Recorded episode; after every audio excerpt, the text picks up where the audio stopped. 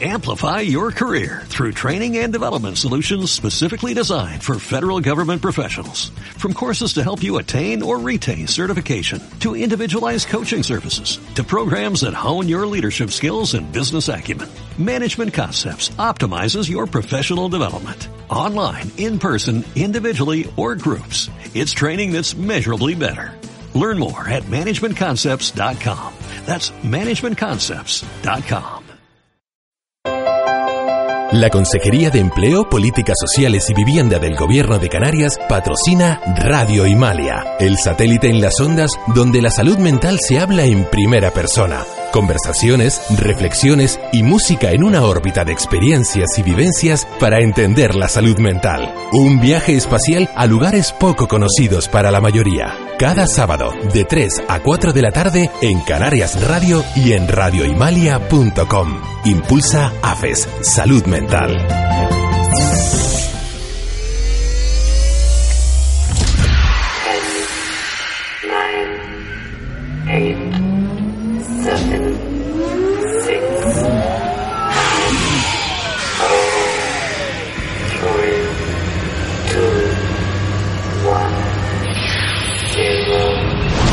Escuchas, Escuchas Radio Himalia. Radio.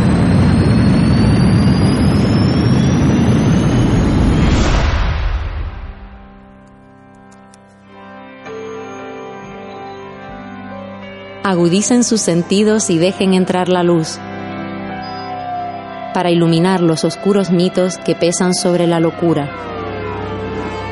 Emitiendo desde los confines de un satélite de Júpiter, apostando por el movimiento en primera persona, Radio Himalia.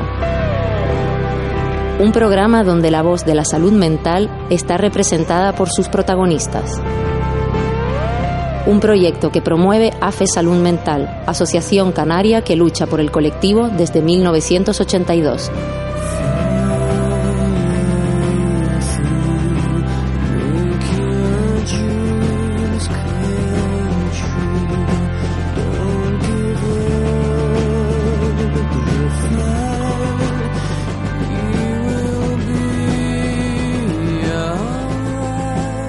Bienvenidos y bienvenidas himalienses. Empieza Radio Himalia, el satélite en las ondas donde la salud mental se habla en primera persona. Comenzamos este décimo ciclo de la temporada con un tema tan necesario e importante como el estigma de género. Contaremos con las voces más relevantes y diversas de nuestras invitadas y de quienes tenemos experiencias en salud mental y sabemos que recuperarse es posible. Estamos cada sábado de 3 a 4 en Canarias Radio y en radiohimalia.com.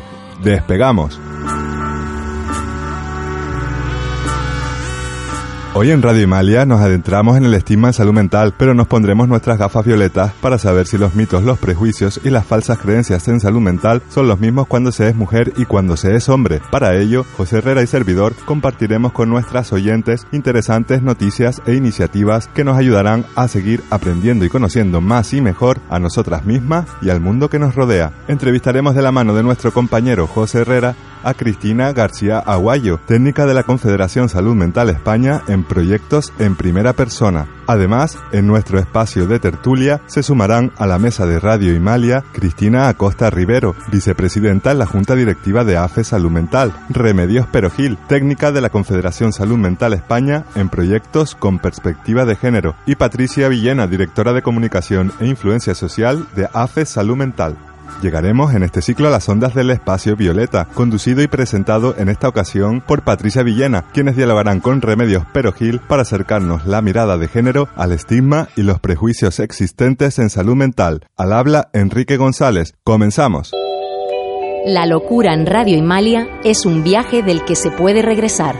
Tiempo de noticias en Radio Himalia. Eh, lo hacemos con mi compañero José Herrera. Bienvenido, José Herrera. Hola, buenas tardes. Enrique. Le mandamos un saludo a Cris, que tiene la voz, creo que peor que, como dirías tú, Está no sé, malita. cantante de ACDC o así. Sí, Eh, sí. Está bastante mala. Le mandamos un abrazo desde aquí. Un fuerte abrazo y esperamos que, que tengas una pronta y, y buena recuperación, compañera. Sí, comenzamos, José, con la primera noticia. Parece que las mujeres con trastorno mental tienen cuatro veces más riesgo de violencia de género. Ujú, Así es, eso dicen los, los especialistas de dicen, la... Y seguro que es verdad.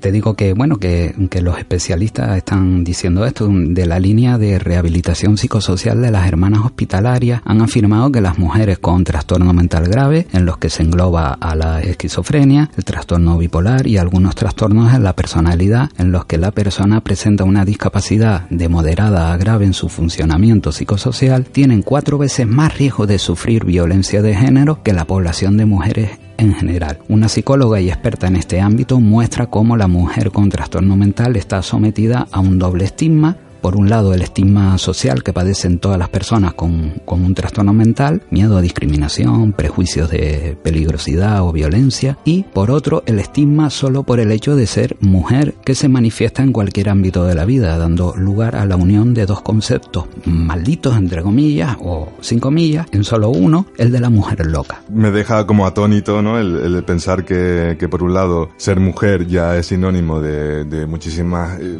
ideas erróneas, de mitos, de prejuicios, de violencia, y luego si además le añades pues ya el, tema de la salud mental, pues se hace aquí un, un cóctel del que en ningún caso la, la, mujer tiene responsabilidad alguna. Eh, entonces, bueno, continúa, continúa. Sí, sí. Además, no sufren solo este tipo de violencia, sino también violencia eh, institucional. Esta es aquella en la que se limitan o niegan sus derechos sexuales solo por las consecuencias de, de los efectos secundarios de los tratamientos farmacológicos o por las decisiones de, terceros, en la que sufren pues abusos sexuales por parte de los cuidadores mientras han estado ingresadas. Esto mm, ah, me, puso los pelos. Ha, sucedido además, hemos visto en la prensa últimamente algunas noticias relacionadas con estos maltratos en residencia, eh, violaciones también sexuales, o sea que... De verdad, yo no sé... Eh, eh, en las que las instituciones sociales las amenazan por, por quitarle pues las custodias de sus hijos porque no las ven capacitadas para ser madres por su trastorno mental o también en las que no se les proporciona los recursos de, violencia de género por tener un trastorno psiquiátrico. Y aquí, y aquí se quedan en tierra de nadie y pasa... totalmente lamentable. Pasa en muchísimas comunidades, o sea,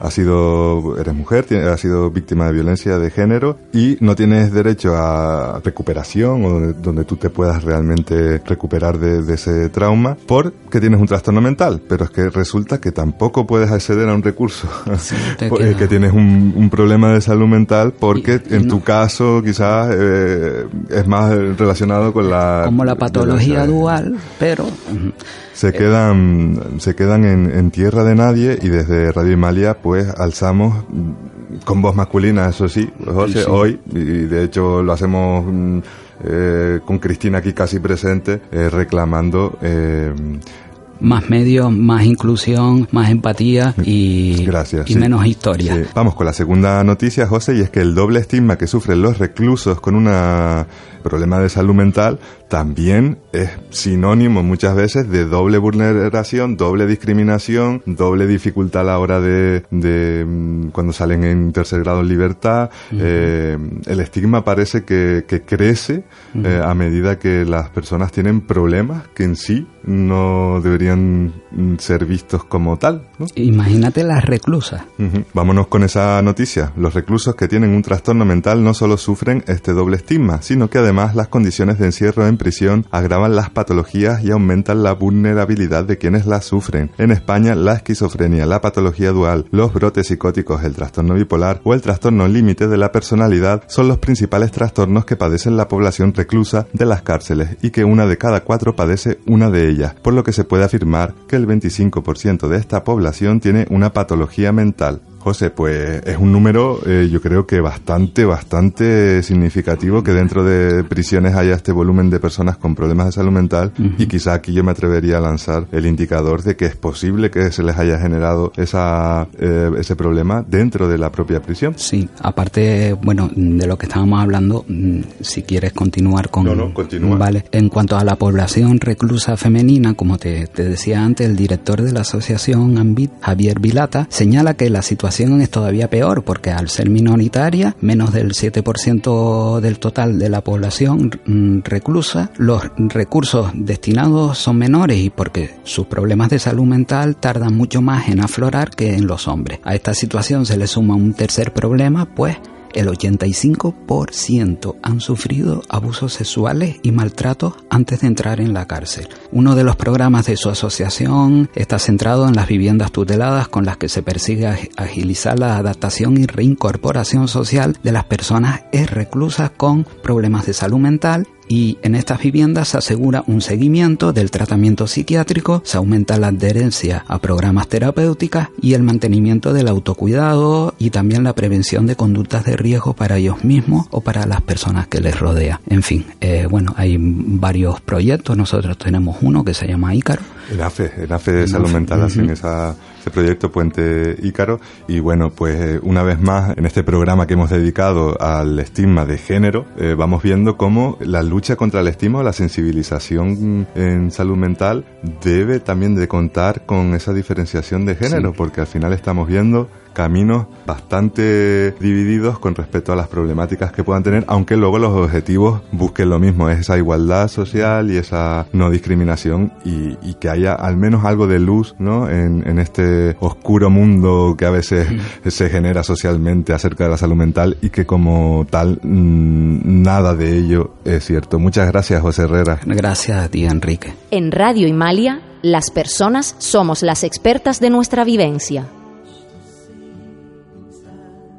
Estamos en Radio Imalia, el satélite en las ondas donde la salud mental se habla en primera persona. Al frente de los micrófonos de Radio Imalia estamos José Herrera, Patricia Villena y quien les habla Enrique González. Los cuatro vivimos la salud mental en este viaje por etapas cada sábado en Canarias Radio de 3 a 4 y en radioimalia.com. Búscanos y lánzate a dejarnos tus dudas, opiniones o comentarios en nuestras redes sociales Facebook, Twitter e Instagram. Y recuerda que en esta temporada puedes dejarnos tus audios y textos en el WhatsApp del programa 607 43 2646. Seguimos con nuestro programa de hoy dedicado al estigma de género en salud mental. Damos paso a la entrevista de la mano de José Herrera.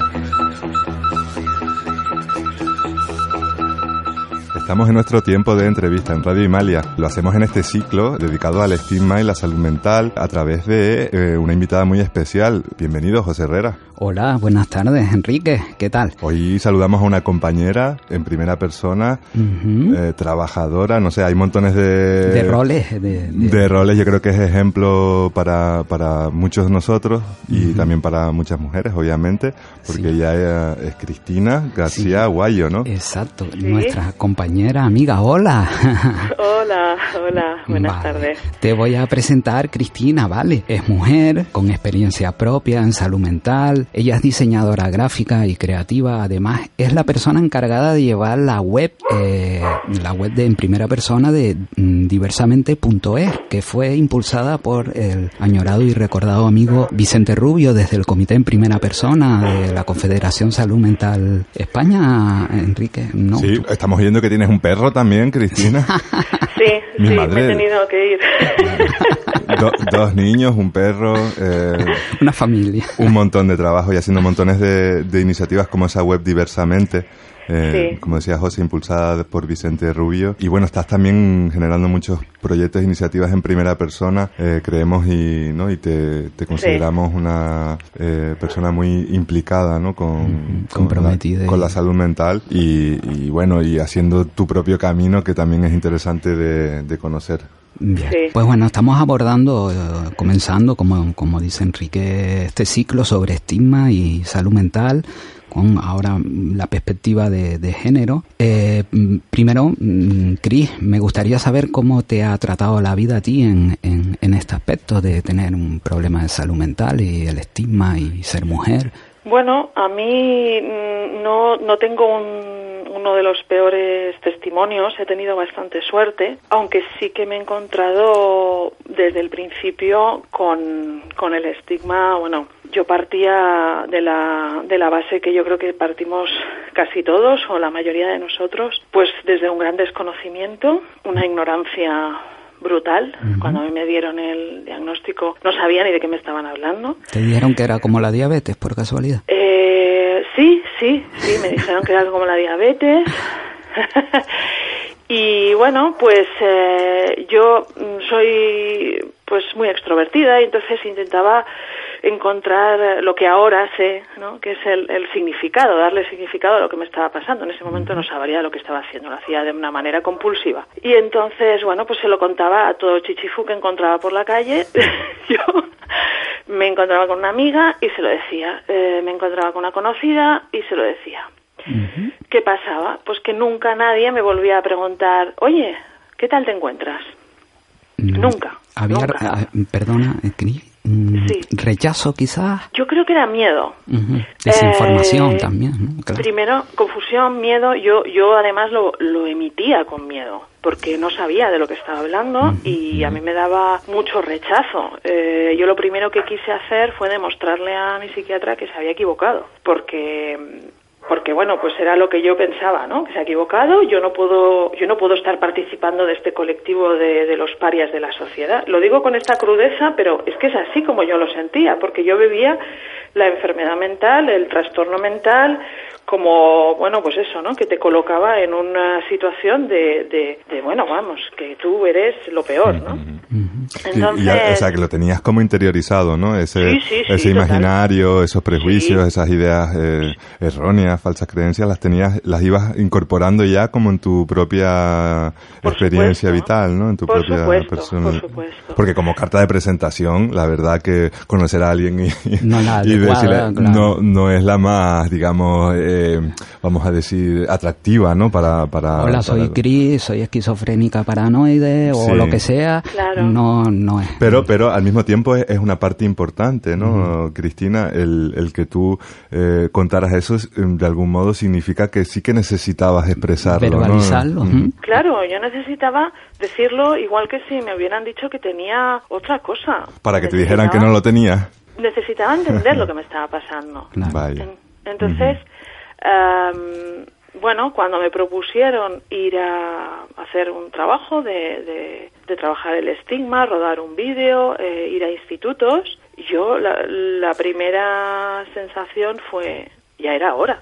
O sea, era muy, to- todo era muy paradójico, ¿vale? Yo no tenía nada claro en mi interior. Entonces empecé a hablar en los institutos de secundaria, íbamos a hablar a chavales de unos 15 años, así.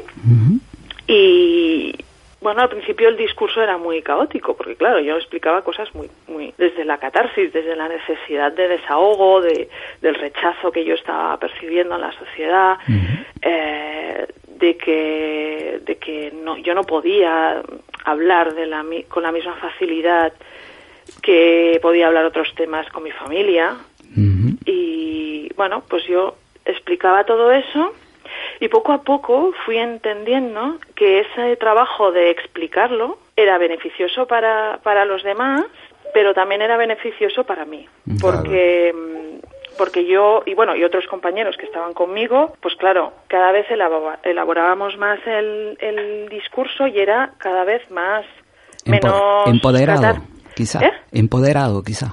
Claro, claro, más empoderado, más tranquilo, más analítico, más de entender lo que te está pasando, más de escuchar al otro. Eh, ya no era tanto el yo, yo, mira lo que me ha pasado, mira lo que me han hecho, mira lo que tal, sino fíjate que somos muchos, ¿sabes? Ya como una sensación Sí. ya además de colectivo. Claro. Empezaste quizás eh, a empatizar contigo misma, ¿no?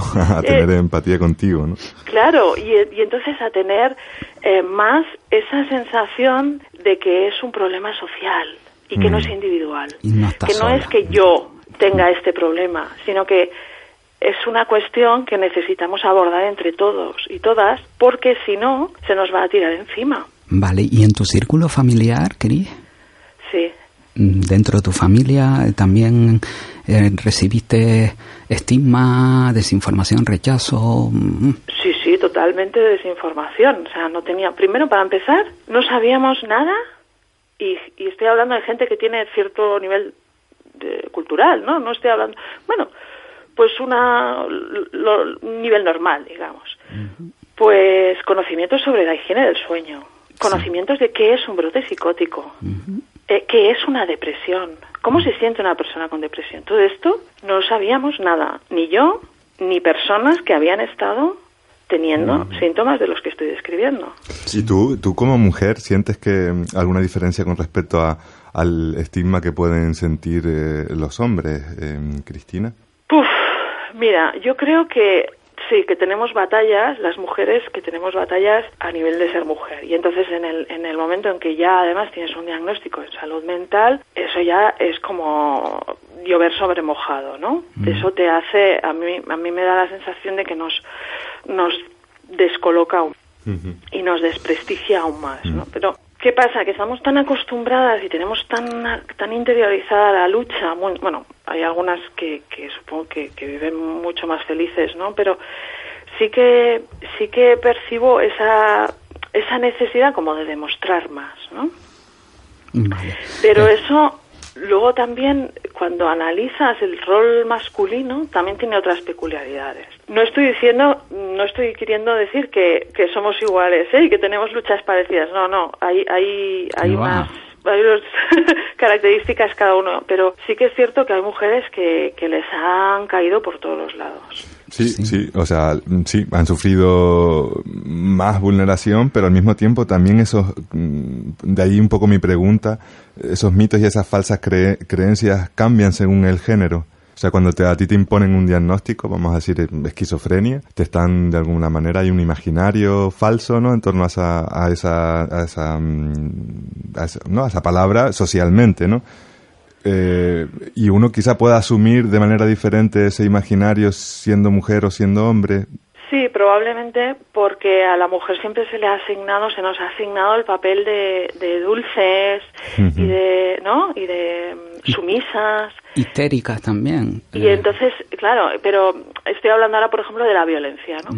Eh, y en cambio al hombre, pues se le ha asignado más un problema de, bueno, pues que es más irascible, de que no os podéis controlar los instintos, ¿no? Porque los, los señores parece que, bueno, pues que, son como una especie de no, no, pueden controlar sus instintos. No estoy hablando de las personas, que, de los hombres que tienen trastornos mentales ¿eh? o problemas de salud mental, sino los hombres en general, ¿no? Pues hablando, por ejemplo, de sexo, ¿no?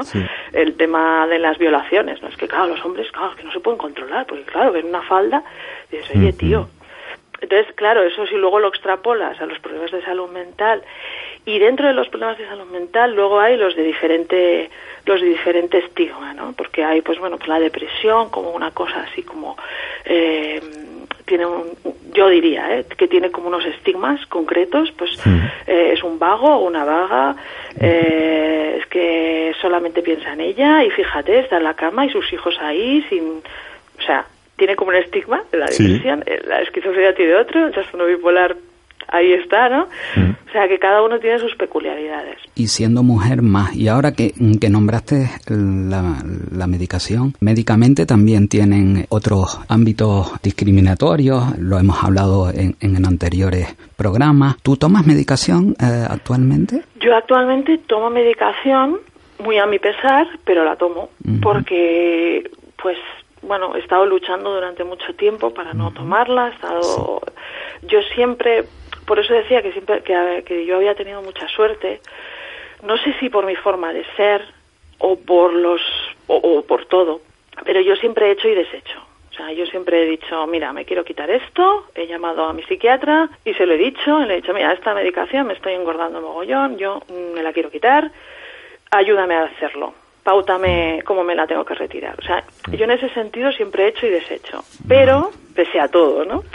Pese a, esa, ese margen de poca maniobra que, a veces tenemos. Ahora actualmente, pues bueno, pues he claudicado porque estaba haciendo muchísimo, muchísimo esfuerzo, muchísimo trabajo personal, llevo muchos años, eh, como digo yo, psicoanalizándome del derecho y del revés y, y me resultaba muy duro. Entonces al final he dicho, mira, pues dame la pastilla y ya está. Vale, pero has tenido un psiquiatra empático por lo menos, eh, cosa que no es muy común. ¿Te afecta para trabajar, eh, Cristina? A ver, sobre lo del psiquiatra empático, mira, yo cuando llegué a la psiquiatría, yo ya me había psicoanalizado antes, porque yo siempre he tenido, pues eso, mucha inquietud. Y nunca tenía, ya sé que lo que estoy diciendo a lo mejor es una barbaridad, pero nunca tenía mucha confianza en el sistema de la psiquiatría, ¿vale? Yo mm. llegué allí y dije, bueno, a ver qué me dicen, ¿no? Y he estado en alguna consulta y tal, y no de psicólogos, y tampoco es que me diga, me han dicho una gran maravilla, ¿vale? Una, una algo que me pudiera cambiar sustancialmente. Y la que siempre sí he tenido psiquiatras empáticos, menos empáticos, pero cuando he tenido los menos empáticos tampoco me he encabezonado. ¿Sabes? Eso era como, bueno, no sé, voy aquí como el que va a fichar, ¿sabes? Cuando estás en paro, que tienes que ir a fichar cada tres meses. Pues voy aquí y vengo a fichar. Entonces, has hecho toda, eh, todo un tour eh, por, las consultas psiquiátricas, cosas que, que nosotros y nosotras también. y, por otro lado, el, el, camino es alternativo, ¿no? Según nos estás contando, Cristina, porque tú al final has encontrado quizás otros otras soluciones, eh, o sea, un conocimiento mejor de ti misma en otras, quizás eh, alternativas eh, que no son la psiquiatría, pero bueno, está la psiquiatría ahí para que te maneje esa parte de, la medicación, ¿no? Yo creo que cada uno tiene que coger sus propias herramientas y que, que, tiene que poder eh, comunicarse. Yo a veces le decía, mira, he hecho esto. ¿Has hecho esto? Digo, sí. Dice, pero esto no hace nada. Ya, yo, tú apunta en mi historia lo que he hecho me da igual lo que tú piensas. Ahí está eh, muchas veces el juicio, el juicio de los médicos. De todas maneras, se sabe, eh, José y, Cristina, se sabe que las mujeres son mucho más medicadas por los médicos psiquiatras y médicas psiquiatras, ¿no? Y, quizás, quizás esto también tiene que ver con el estigma, ¿no? De algún modo ves, eh, te sientas frente a alguien que, siendo mujer tiene el estigma o la falsa creencia de ser más débil, con lo cual vamos a medicarlas más, ¿no? Pues, frente a esa... Además, eh, hay números que lo, que lo corroboran, ¿eh? Que no, no estamos hablando... Y, y, eh, luego, y luego, por otro lado, están las, esas dificultades también que puedan tener las mujeres que tienen que ver con dificultades vitales, ¿no? Con situaciones de desigualdad social, que era algo que tú, Cristina, estabas apuntando también antes, ¿no? Esa desigualdad eh, y esos problemas de salud mental, pero a nivel social, ¿no?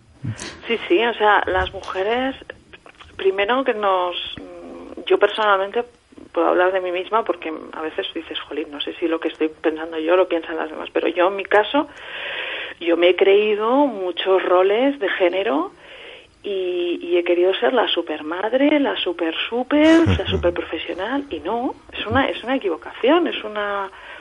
No puede ser la super en todo, ¿no? Esto es como una especie de, de, de cosa añadida, o sea, como que necesitamos, bueno, sí, insisto, necesitaba yo demostrarle a alguien que era válida, ¿no? A ti mismo, sobre todo. Yo creo, claro, yo creo que era una, una, una situación de, de, de, mía personal, ¿no? De, como mujer eh, que necesitaba demostrarme a mí misma todo lo que valía, ¿no?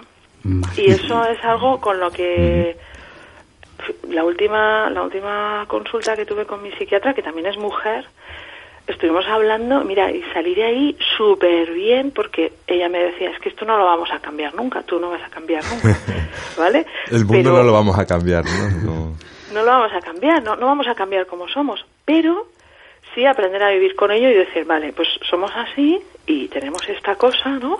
Mm. Está súper tal, y entonces como verla desde lejos. cambio, cambio el mundo o cambio yo, ¿no? Sería un poco la reflexión también, ¿no? A veces esa frustración, ¿no? Que pueda venir de, de, los, de, de las situaciones de la vida, ¿no? Que uno mm. tiene. Mira, Cris, eh, la verdad que, bueno, escucharte eh, siempre es... Mm, eh, por mi parte, por, por la voz, por, la, por tu forma de expresarte, es genial pero es claro, eh, nos embaucas en, en, en un en, una nube, digamos. Eh, violeta, nos envuelve, nos, envuelve, tu voz. En una nube violeta y se nos va el tiempo. Entonces, eh, ha pasado, te lo juro, volando.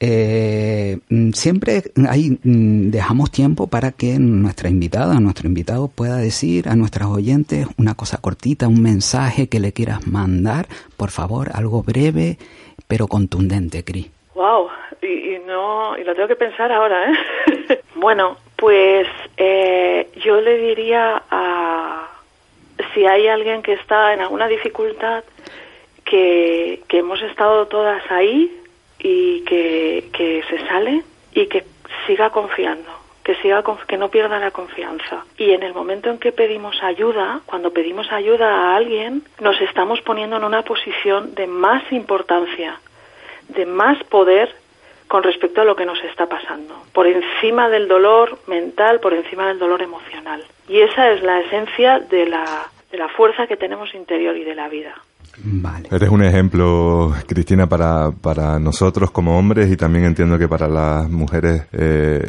yo me voy comentando diversamente .org porque... No, punto .es, punto .es. O punto .es, porque, porque es el trabajo en el que estás muy implicada y hay que también visibilizarlo. Y también las mujeres, ¿no? Visibilizar eh, lo que, lo que ustedes están haciendo por el colectivo porque quizás también ahí tengamos que hacer un, todavía un esfuerzo, ¿no? Eh, todos los colectivos porque haya mujeres liderando y abanderando esa lucha por la salud mental desde su punto de vista y también con perspectiva de género. Muchísimas gracias.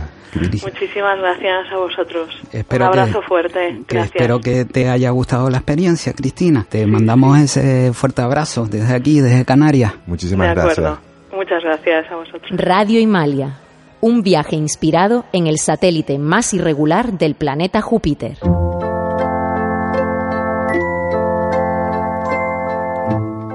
Estamos en Tertulia en Radio Imalia, estamos abordando este ciclo sobre el estigma, en este caso estigma de género. Cuando sensibilizamos sobre salud mental es habitual hablar sobre los mitos y las falsas creencias que recaen en ella. Esos mitos también cambian según el género. Para debatir y tertuliar, vamos a inventar aquí una palabra también, con, sobre este tema tenemos eh, con nosotras a Cristina Acosta, ella es vicepresidenta de la Junta Directiva de AFE Salud Mental, bienvenida. Hola, bienvenida a todos y todas. Muchas gracias por acompañarnos, teníamos muchas ganas, Cristina, de de, que estuvieses aquí con nosotros. Bueno, ¿Eh? sí. Sí, ella, ella, ella yo creo que está mirando, mirando por un lado y para otro como diciendo, ¿dónde me he metido? ¿no? Pues sí, Primera vez en radio. Sí. Bueno, pues tú tranquila que mm. esto está solucionado ya. Cuando salgas en 20 minutos se te habrá pasado todo. está con nosotros también Patricia Villena. Buenas tardes, Patricia. Buenas tardes. Eh, bueno, compañera eh, directora de comunicación eh, e influencia social de AFE Salud Mental. ahora vamos a presentar al otro lado del teléfono. Está con nosotros Remedios Perogil, técnica responsable de proyectos de género de la Confederación Salud Mental España. Bienvenida, Remedios. Hola, buenas tardes. Buenas tardes. Hemos tenido la suerte hoy de, hablar con una compañera tuya también de la Confederación, Cristina García Aguayo, que es la responsable de la página Diversamente. Y bueno, estamos encantados de, tener a la Confederación por aquí cerquita, en las islas, al calorcito. Y nada, un, placer saludarte y que estés con nosotras en, en esta importante tertulia. Muchas gracias. Bueno, como iba comentando, para derribar el estigma hay que sensibilizar qué mitos son achacados a la mujer por tener un problema de salud mental. Bueno, no, no nos da la tarde para, para contar todos los mitos, pero vamos, que por decir algunos que nos entiendan los oyentes, pues histéricas, vagas, mm, malas madres, desaliñadas, ¿quién da más? Bien, bien. Ahí hay dos o tres que me coinciden con, con los masculinos vagos, pero has dado ya uno, uno en, el, clavo, digamos, ¿no? Mm. Malas madres, ¿no? Eso, Esto es un, un mito que, que también de algún modo está achacado a la mujer eh, solo por el hecho de ser mujer. O sea, mal padre no se oye tanto, ¿no? Siempre es mal, la culpa siempre es de la madre, ¿no? Así es, se culpabiliza. Aquí, aquí en remedio, si quieres, te, te, dejo un momento porque Cristina es madre y aquí quizás nos pueda dar un par de, consejos. Bueno, yo vengo a hablar como madre más que como vicepresidenta. Eh, yo el estigma que realmente he podido ver a lo largo de este tiempo con respecto a la mujer es el hecho de que a la mujer se le mm, sobrevalora, ¿no? O se espera siempre de ti eh, unas altas esferas en todo, ¿no? Somos madres, somos mujeres trabajadoras, somos cuidadoras de nuestros padres, de nuestros hermanos, somos enfermeras, somos cocineras. Bueno, tenemos un montón de títulos que nos han dado añadidos. Desde el momento que he visto que sufre alguna un problema de salud mental, eh, pasas a hacer nada. Entonces pasas de 100 a 0 en un minuto a la vista de los demás empezando por tu propia familia, y entonces lo que tú tienes es cuento, eres una vaga, eh, no vales para nada, y en fin, pues una serie de calificativos que te hunden en la miseria mil veces más, sobre todo por lo que se espera de ti. Eh, remedios, roles de género aparecen aquí, ¿no? Y también esa connotación de, de, la culpa de lo que le ha pasado a tu familiar es tuya como madre, no ha sabido hacerlo, quizás, ¿no? Claro todas estas cuestiones que bueno Cristina creo que lo ha definido perfectamente no lo, que es pasar de eh, ser portadora de todos estos mandatos de género no que al, que al final también nos están enfermando de alguna manera. Y de qué manera cuando nos enferman no también nos culpan no de, de, nuestra situación pues de no estar de no poder estar cumpliendo esos deberes no que se nos están que la sociedad nos impone. Se nos desactiva una serie de, mandatos que se convierten en vulneración de derechos, porque al, fin y al cabo eh, eh, los estereotipos de género siguen de alguna manera pesando sobre nosotras, aun, aun con un diagnóstico, en el sentido de que seguimos cuidando, pero ese cuidado se invisibiliza doblemente porque no aparece en ningún sitio. Se, se lee a las mujeres con problemas de salud mental como, como no, no capaces de cuidar, de, de ser madres, de, de todas estas cuestiones, pero sin embargo la realidad lo que nos demuestra es que esta situación de multiplica la, la violencia en contra de las mujeres con problemas de salud mental. Así que bueno, pues estas cosas funcionan de forma muy compleja, pero sí. Es curioso porque oyéndote remedios me venía un poco a la mente que efectivamente las mujeres con problemas de salud mental, desde el momento en el que se les diagnostica, pues como comentaba Cristina, pues ya mm, vagas, tú no tienes nada, lo que tienes es cuento y no y todo y lo que comentábamos. Sin embargo, eh, hay un dato que, que, es sorprendente porque mm, el perfil de la persona que cuida a un familiar con trastorno mental en este país es mujer de 64 años el perfil, el perfil medio. Es una mujer de 64 años que cuida a su familiar durante 21 años de su vida, dedicando al menos 24 horas de asistencia a la semana. Qué contraposición, ¿no? La mujer con problemas de salud mental, que poco menos debe ser asistida porque no puede hacer nada y, ¿no? y con todos sus derechos vulnerados, etcétera. Pero la mujer eh, que comentaba Cristina antes, de la que se espera todo y más. Tanto que se pega toda la vida cuidando a otros. Claro, y todo eso tiene un coste también en la salud mental de, la, de las mujeres. Por eso, precisamente, el ser mujer es un factor de riesgo para tener un mm. problema de salud mental. Todas todos estos mandatos nos, nos están ser, enfermando. Eh, eh, ser mujer es un factor de riesgo para tener un problema de salud mental. Eh, el titular es, gravísimo. Además, yo añadiría, conociendo a Ruth, a la compañera Ruth, que muchas veces también las mujeres que tienen un, problema de salud mental, a las cuales se les llama vaga, no sé qué, son las cuidadoras luego de sus padres, o son cuidadoras de sus hermanos, o se ocupan de hacer las cosas de la casa, eh, que en sí mismo es una profesión, eh, eh, lo cual les conlleva perder su proyecto vital muchas veces. Y Efectivamente, mira, a colación de eso, Enrique, una instantánea, una fotografía. Prácticamente el 80% de las personas usuarias que están acudiendo a los servicios sociosanitarios, donde uno acude básicamente para lo que tú dices, Enrique, para recuperar un proyecto de vida, para tener apoyo, para tener un empleo, para tener amistades, para tener una oportunidad, una posibilidad, eh, son hombres. ¿Dónde están las mujeres con problemas de salud mental? No nos las encontramos en los servicios. Sin embargo, desde que tenemos la posibilidad y la oportunidad de hablar con ellas, sí que demandan ayuda. El, modelo de esperanza quizá aquí es diferente, o sea, es como más esperanzador con los hombres que con las mujeres y igual a las mujeres se les se las deja un poco ahí en la cuneta, ¿no? Hablando chungo y, de manera más se puede llevar al machismo esto también, ¿no? Como esa falta de creencia en que en que una mujer puede desarrollar igualmente un proyecto vital eh, de éxito, ¿no? Para su, su vida, ¿no? Claro. Si los, si los procesos de empobrecimiento no tienen una tienen cara de mujer, no tienen rostro de, sabemos que la tasa de desempleo en en, las personas con problemas de salud mental es la más alta de todas las personas, eh, de todos los colectivos de personas con discapacidad. No sabemos cuál es el dato de las mujeres, pero representa pues un empobrecimiento máximo, una reclusión en el espacio, en el ámbito privado que la que la, mm, las hace mucho más vulnerables a sufrir violencia dentro de, de sistemas familiares o de personas cercanas y que las deja en una situación de vulnerabilidad absoluta, en un círculo de pobreza del que es muy imposible salir ni siquiera para poder asistir a, un servicio como una asociación, ¿no? En las que desde luego la presencia de mujeres, ¿no? En la red salud mental España es, bastante más más baja, ¿no? Que, Sí, eh, sí. precisamente yo creo que es que quizás faltan esas caras visibles, ¿no? Que se visibilicen. ¿Por qué es importante que, que haya eh, mujeres que se visibilicen? Porque yo, por ejemplo, veo en mi colectivo, los compañeros, muchas veces son mucho más visibles los hombres, eh, ocupan cargos de, dentro del colectivo o fuera de él también, ¿no? En, en, ámbitos políticos o, o sociales, son las caras más visibles siempre son hombres, la, los alcaldes, la gente que se presenta a, a temas de ámbito político también son hombres, esto ya lo sabemos, pero ¿Por qué sería importante que hubiera, eh, eh, Cristina, mujeres que asumiesen ese liderazgo, ese rol de liderazgo?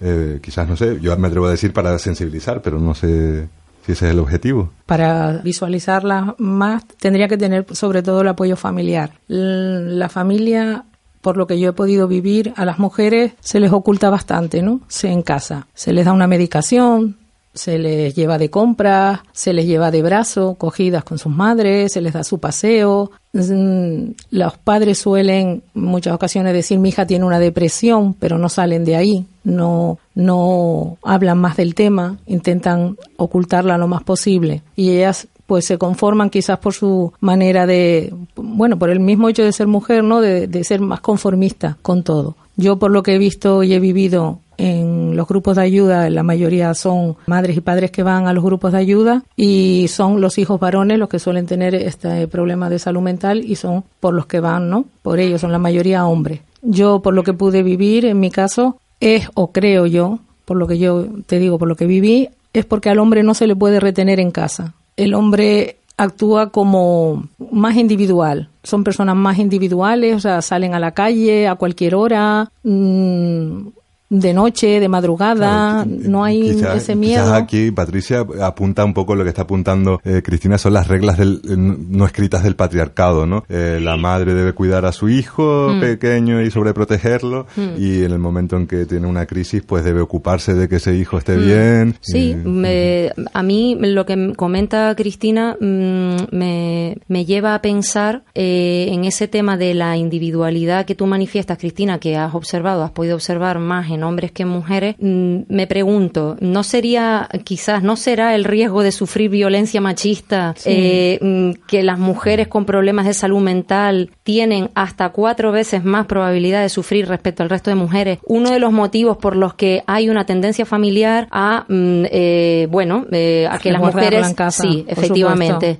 efectivamente. Entonces, esa realidad está y es una realidad preocupante porque mm, efectivamente las mujeres podrían también asumir pues sus inquietudes, vamos, eh, lo que les apetezca hacer de manera más o menos individual, de manera libre, en definitiva, en igualdad de condiciones y oportunidades al con respecto a los hombres, ¿no? No sé qué opinas tú de esto, Remedios. Bueno, el espacio de los hombres es el espacio público por, eh, eh, por estas reglas ¿no? de patriarcales que no están escritas pero que son reales y las vivimos. ¿no? Mm.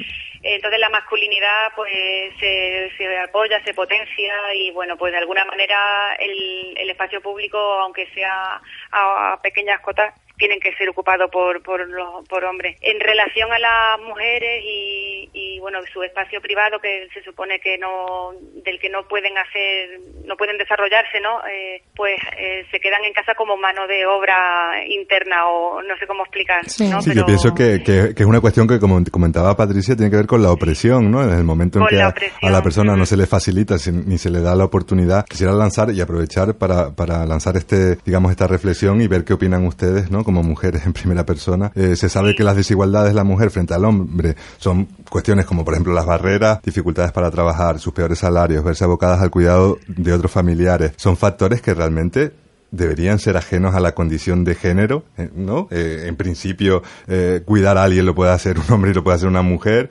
y luego los peores salarios y, las dificultades para trabajar son realidades, ¿no? Que, con las que contamos. ¿Dónde, ¿dónde podríamos entonces el foco eh, si estos son problemas sociales. Debemos poner el foco en, que la mujer haga un doble esfuerzo por ser visible y por contar esas historias de, también de éxito que hay, o, sin embargo, eh, debemos todos hacer una reflexión, sobre todo los hombres, hacia detrás para dónde pondríamos el foco. ¿Quién tiene la responsabilidad? Sobre esto, difícil. Yo Sí, Cristina, adelante, por favor. Sí. No, no, no. Bueno, yo pondría el foco en los dirigentes políticos, en nuestros dirigentes políticos que son quienes tienen la responsabilidad y el deber de mejorar y apostar por la educación y la seguridad de las mujeres. Yo ah. estoy de acuerdo en eso de la educación. Empezar desde cero, o sea, educar a las personas en este tema y sobre todo, pues, cuanto más con problemas añadidos de salud mental hacia la mujer, vamos. O sea que las llaves, eh, remedios están, eh, deberían abrirse en todos los ámbitos, en todas las puertas y, empezar por ahí, por, por, la política, ¿no? Por los ámbitos sí, políticos. Sí, una de las, sí, sí, una de las cuestiones que las mujeres de la red salud mental hablan, desde luego, es, esa, la de la educación desde la familia, en el ámbito educativo, el cuidado de la salud mental, el, el fomento del auto, de los autocuidados y los cuidados, ¿no?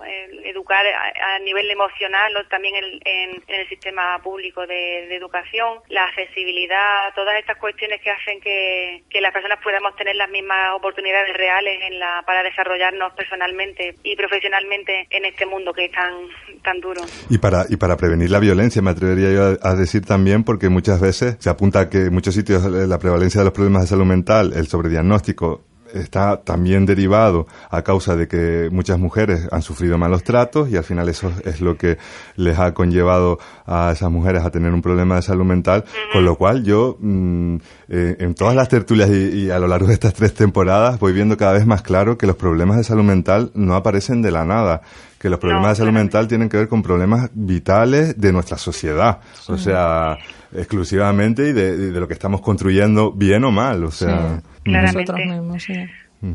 Y, y sí, sí, di, Y bueno, claro, por eso en los sistemas de salud hay un ese sesgo de género, ¿no? Porque ya sabemos que el género es una cuestión de que afecta directamente a la salud de las mujeres y bueno, también como hay esa percepción de, de la inestabilidad o de presentar más, más problemas de salud mental en, en, los sistemas sanitarios cuando se van a buscar alguna ayuda, bueno, pues se sabe que a los hombres siempre se les hace más pruebas diagnósticas para buscar mm. un origen biológico de lo que de las frente a una misma sintomatología, ¿no? Es lo que, eh, puedan hacer a los Sí, es lo que apuntábamos antes, ¿no? Es parece como que siempre hay más esperanza con, con los hombres, que, que puede haber un error, que puede haber, siempre hay como una especie de, y, quisiera también hacerles la reflexión porque de verdad que me interesa muchísimo conocer esta, eh, ¿no? esto de, de, primera mano y es mm, si sensibilizar en primera persona, ustedes como mujeres, sienten que sería lo mismo que estuviera yo, por ejemplo, hablando, sensibilizando en primera persona, eh, sería igual escucharme a mí como hombre o para las mujeres sería más interesante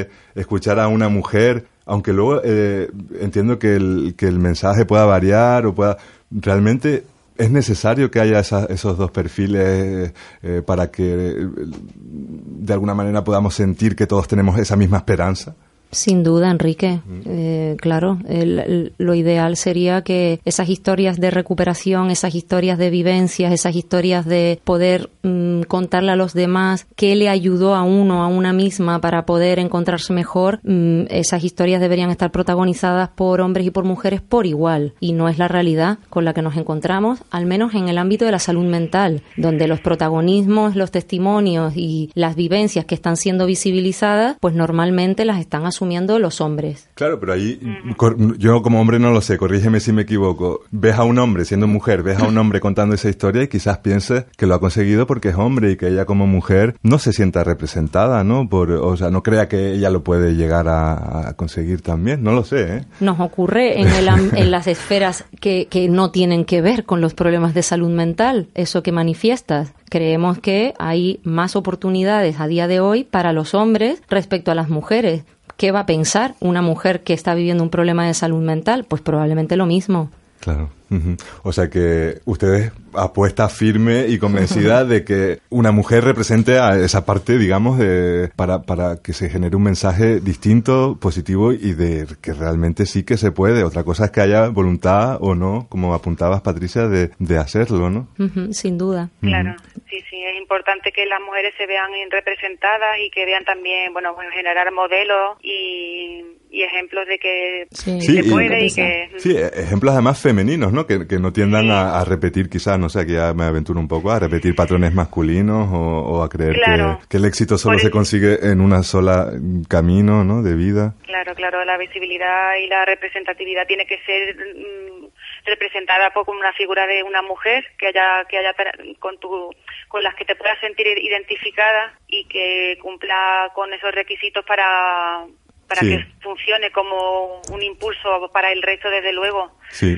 Sí, eh, sobre todo también en mm. generar esos espacios ¿no? donde ellas mismas sepan y quieran, o sea, decidan cuáles son esos modelos de, de liderazgo, de qué forma quieren ser representadas y, en los medios y, cuál es el discurso que quiere transmitir. es importante eso que comentas, Remedios, y perdona que sé que estamos terminando mm. el tiempo de tertulia, pero eh, mm, ¿qué opinas? Eh, para generar esos espacios mm, sería interesante que las personas que, profesionales, vamos a decir, que procuren, que faciliten esos lugares, tengan integrada la perspectiva de género, quizás incluso formación en género. Totalmente, totalmente fundamental, porque estas cuestiones no se ven hasta que no se no, no, no, hay un proceso de sensibilización, de formación, además de, de, igual forma, ya que estamos trabajando en sector social, ese tipo de cuestiones tiene que ver con una capacitación profesional que debería ser obligatoria Totalmente de acuerdo. Entonces tenemos que dar una respuesta profesional a, la, población a la que estamos atendiendo y atender todas las esferas y que nada se quede en la medida de lo posible.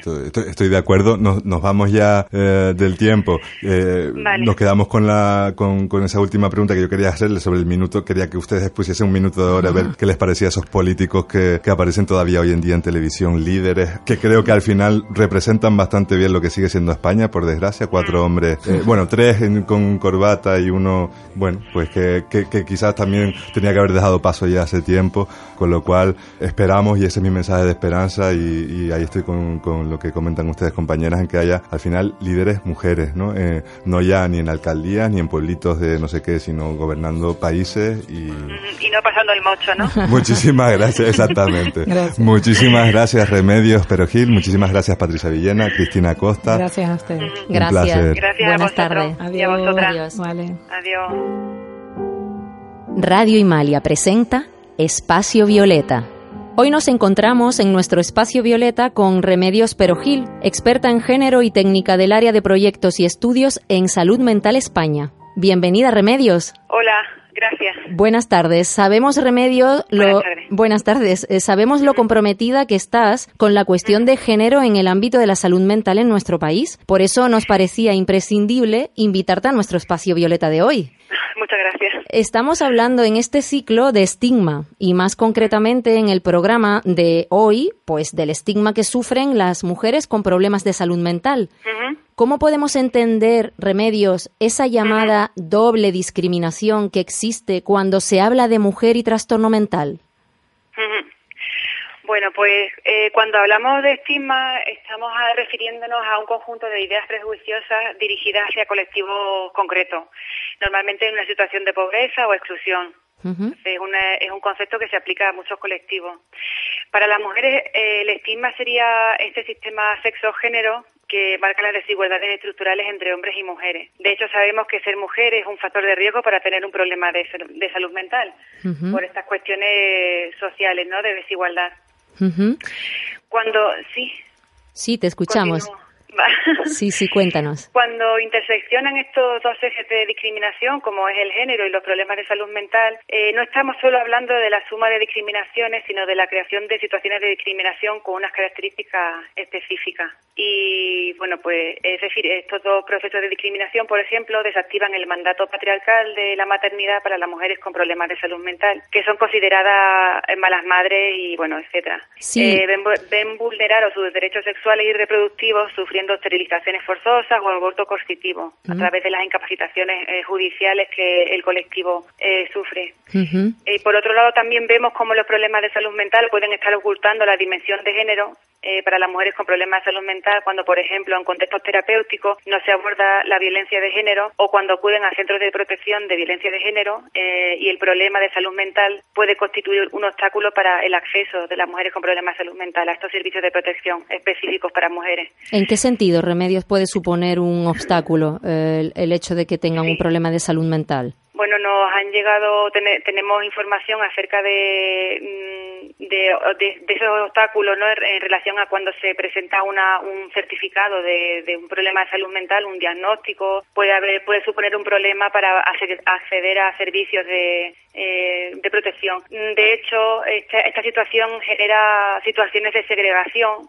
eh, creando servicios específicos de atención a violencia eh, para mujeres con problemas de salud mental, precisamente por, por, no, por esta falta de adaptación a un servicio que ya ya de por sí es precario.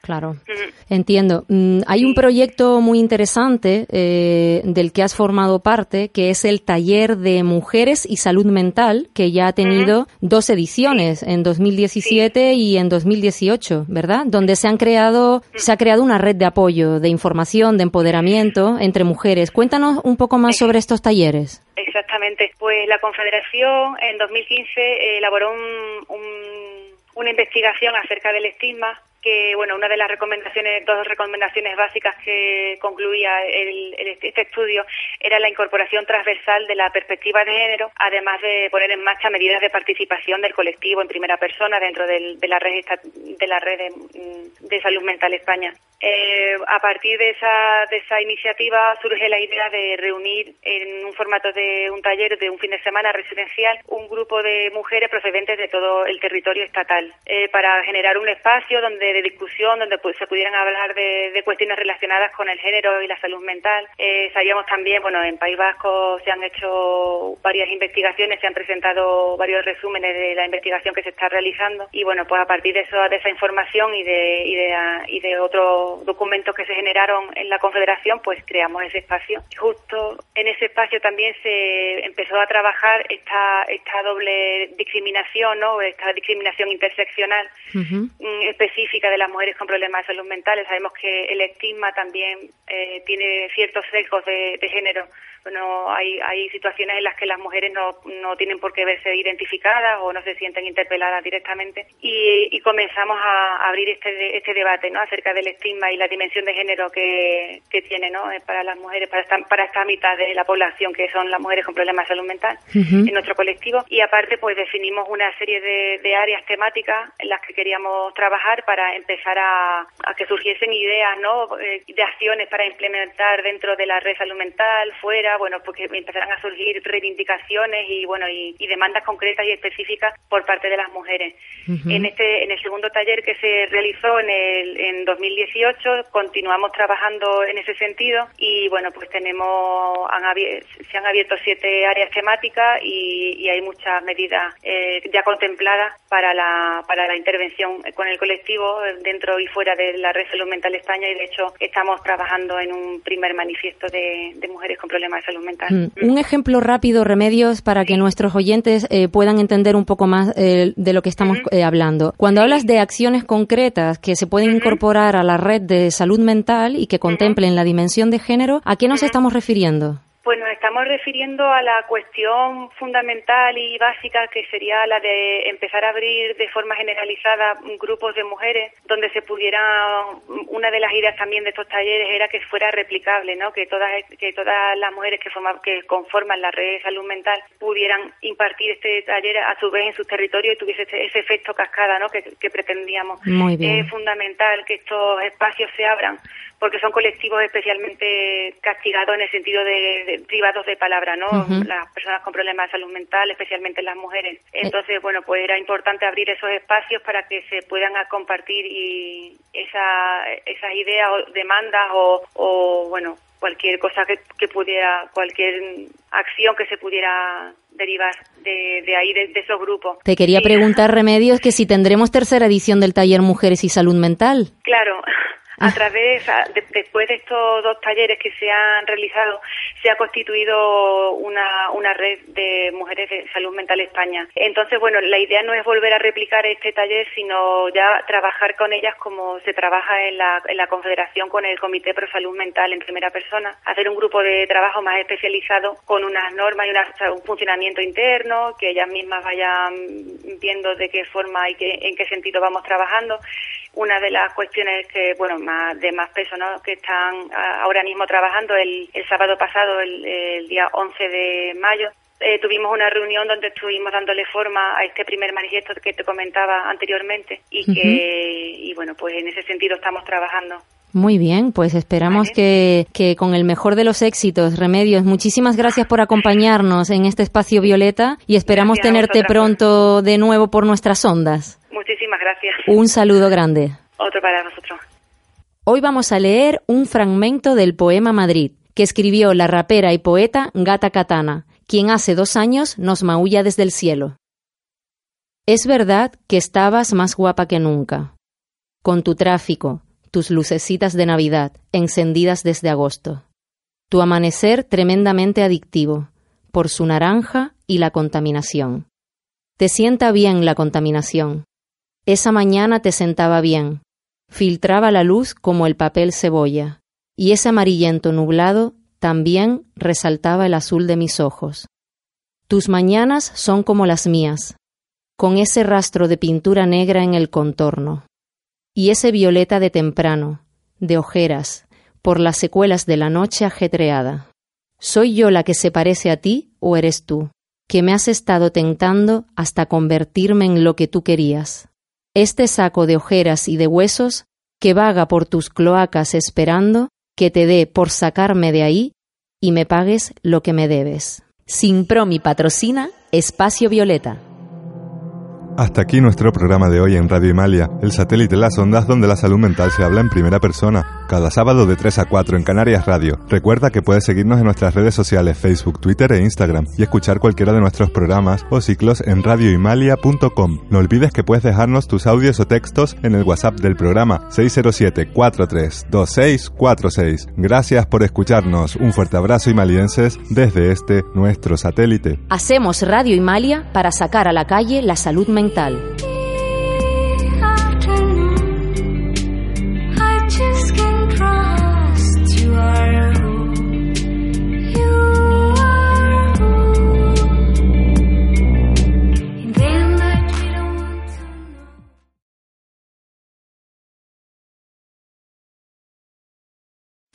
Amplify your career through training and development solutions specifically designed for federal government professionals. From courses to help you attain or retain certification, to individualized coaching services, to programs that hone your leadership skills and business acumen, Management Concepts optimizes your professional development. Online, in person, individually, or groups. It's training that's measurably better.